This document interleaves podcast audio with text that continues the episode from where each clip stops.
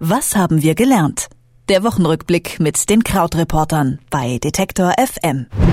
Der Brexit ist seit einer Woche Realität. Großbritannien hat für den Austritt aus der Europäischen Union gestimmt.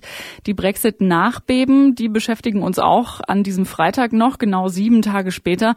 Aber es gibt auch gute Nachrichten. 2015 wurden in Deutschland so viele Kinder geboren wie seit langem nicht mehr und das Ozonloch schrumpft. Was wir aus diesen Meldungen gelernt haben diese Woche, darüber spreche ich mit Krautreporter Christian Fahrenbach. Hallo Christian. Hallo. Fangen wir mal an mit den schlechten Nachrichten, damit wir es hinter uns haben. Das deprimiert mich sonst zu sehr. Der Brexit sorgt ja nicht nur in Europa für Furore, er entwickelt sich auch zu einer Krise für die britischen Politiker. Premierminister David Cameron ist zurückgetreten, also quasi in drei Monaten. Äh, Boris Johnson will ihn nicht beerben. Lernen wir jetzt daraus, dass den Brexit eigentlich doch keiner so richtig wollte? Zumindest, glaube ich, lernen wir, dass keiner so richtig einen Plan dafür hat, was jetzt passieren soll. Also tatsächlich äh, scheint es ja so, als ob die ganzen Europagegner zwar monatelang erzählt haben, dass Europa ganz furchtbar ist und äh, das Land wahnsinnig darunter leidet, aber jetzt kann es ja den Leuten nicht langsam genug gehen.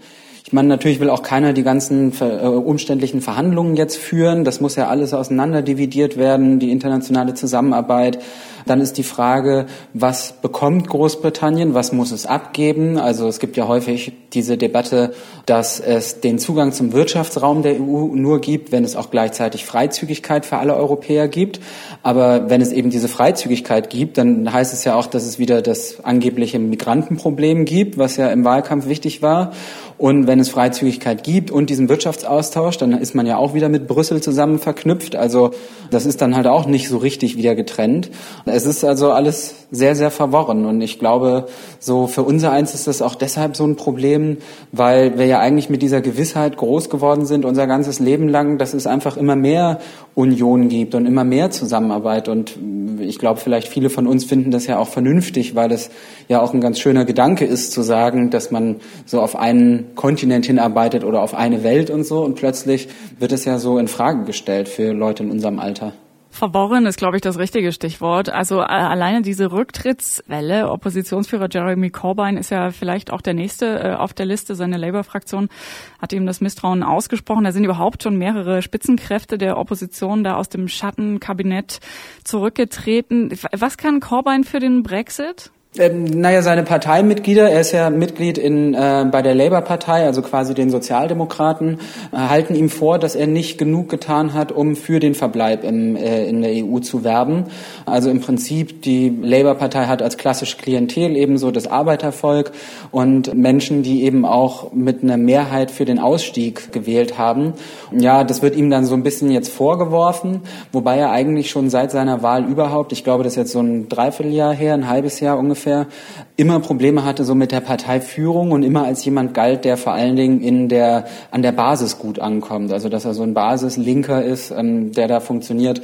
Aber ähm, die ganzen Charaktere, mit denen wir uns beschäftigen, sind ja wahnsinnig kompliziert auch. Also bei den Tories, also den Konservativen, geht es ja jetzt auch darum, Boris Johnson will den Job nicht, der, also halt Tories, die Tories zu führen, beziehungsweise dann Premierminister zu werden. Dann gibt es diesen äh, Michael Gove, heißt der, der ähm, Boris Johnson letztlich auch abgesägt hat, indem er ähm, dann sagte, ja, ich habe eigentlich immer mit dem gut zusammengearbeitet oder gerne zusammengearbeitet, aber ich glaube dann doch nicht, dass er es jetzt drauf hat und so.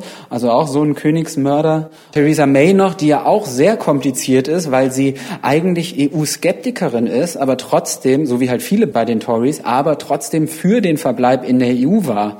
Also es ist wirklich so vom Tableau und vom Verhalten ist es, viele haben ja gesagt, es sei so House of Cards mäßig, aber es wirkt eigentlich auch fast eher so wie, keine Ahnung, in der Lindenstraße oder wie bei gute Zeiten, schlechte Zeiten. Ja, und eigentlich, man möchte eigentlich von, mit niemandem tauschen dort, aber natürlich haben sie sich auch alle selbst reingeritten. Also in der letzten Woche hatte ich jedenfalls das Gefühl, dass es immer noch schlimmer wird und immer noch was draufkommt. Hast du noch, äh, bist du noch äh, in irgendeiner Form optimistisch gestimmt, dass wir in der nächsten Woche dann vielleicht auch wieder ein paar positive äh, Dinge sehen aus Großbritannien?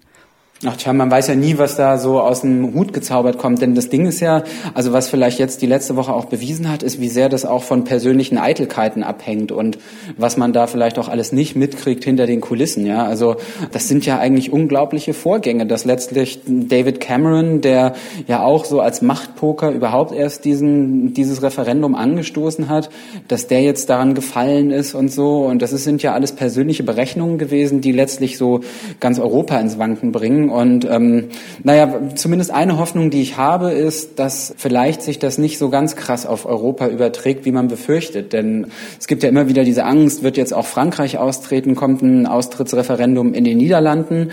Aber vielleicht lassen sich ja Wähler in anderen Ländern ähm, das eine Lehre sein, was für ein Chaos da in Großbritannien ausbricht und auch was es für die Wirtschaft bedeutet. Denn das sieht ja jetzt doch so aus, als ob das auch langfristig erstmal nicht weggeht, die zumindest ein kleiner wirtschaftlicher Einbruch dort. Kommen wir mal äh, doch noch zu äh, Stichwort Hoffnung, die erfreulichen Nachrichten, die es auch gab diese Woche. Deutschland erlebt einen kleinen Babyboom. 2015 wurden so viele Kinder geboren wie seit der Jahrhundertwende nicht mehr. Wieso hat die deutsche Bevölkerung plötzlich wieder Lust und auch Lust, Kinder zu bekommen? Tja, das äh, kommt natürlich wahrscheinlich darauf an, wie man fragt. Und die Politiker würden sagen, dass es an den tollen Finanzhilfen oder der tollen, äh, ihrer tollen Arbeit liegt. Vielleicht ist es auch so, dass die Leute wahrnehmen, dass es vielleicht doch sich was in der, im Umgang mit Kindern ändert. Natürlich gibt es zusätzliche Betreuungsangebote vielleicht im Vergleich zu vor fünf oder vor zehn Jahren. Man muss aber trotzdem zu der Zahl auch sagen, obwohl es seit 15 Jahren grob nicht mehr Babys geboren worden sind in einem Jahr, ist auch ist es trotzdem immer noch so, dass auch mehr Menschen in Deutschland sterben, als dass neue geboren werden. Also auch jetzt ist der Saldo bei, ich glaube, knapp 200.000. Und seit äh, Mitte der 70er ist dieser, ist der Geburtensaldo negativ. Und das heißt also, wenn man so eine Gesamtbevölkerungsrechnung wollte, müsste man dann noch reinrechnen, wie viele Leute ziehen aus Deutschland weg, wie viele kommen nach Deutschland hin. Und das würde so insgesamt erklären, ähm, ob es mehr oder weniger Menschen werden in Deutschland. Aber zumindest bei den Geburten geht äh, der Trend nach oben. Und das ist ja für einige Politiker das, was sie durchaus positiv finden. Und noch ein positiver Trend, das Ozonloch schrumpft. Dabei hatte es im Oktober 2015 eigentlich noch eine Rekordgröße erreicht. Das erscheint mir auch ein bisschen wirr hin und her. Wie ist es möglich, dass es jetzt wieder kleiner wird? Ähm, ich glaube, das hat auch damit zu tun, dass diese Messungen davon natürlich immer sehr lange dauern, bis die feststehen. Und es gab immer mal wieder so diese, ähm, diese Meldung schon. Aber ich glaube, was trotzdem unter dem Strich auf jeden Fall auffällig ist, ist, dass vieles von dem, was so an Alarmismus passiert, dann doch nicht eintritt. Beziehungsweise, wenn die Staatengemeinschaft sich zusammenrauft, und für viele ist es ja so, dass dieses FCKW-Verbot, was dann damals eingeführt wurde, als das Ozonloch immer größer wurde und was auch international ja verabschiedet verabschiedet und befolgt wird, dass das so als große klimapolitische ähm, Errungenschaft gilt auf internationaler Ebene. Und ähm, vielleicht im äh, Anknüpfung an die ganzen persönlichen Eitelkeiten in Großbritannien und äh, bei den Parteien, wo es hin und her geht, ist das doch vielleicht ein optimistischer Ausblick zu sehen, ach, ähm, vieles von dem, was man sich sehr negativ ausmalt, tritt auch nicht ein und der Mensch ist vielleicht doch fähig, zusammenzuarbeiten. Ich wollte gerade sagen, vor allen Dingen, wenn man sich dafür entscheidet und äh, sich zusammentut, dann ist vielleicht auch ein bisschen Optimismus sogar im Kampf gegen den Klimawandel erlaubt. Der Brexit rüttelt die britische Politik durch. In Deutschland sind 2015 so viele Kinder wie seit langem nicht mehr auf die Welt gekommen. Und das Ozonloch schrumpft. Also ein bisschen Grund für Optimismus gibt es, was wir aus den Nachrichten dieser Woche gelernt haben. Darüber habe ich mit Krautreporter Christian Fahrenbach gesprochen. Vielen herzlichen Dank, Christian. Jawohl, immer weitermachen. Bis dann. Tschüss. Was haben wir gelernt?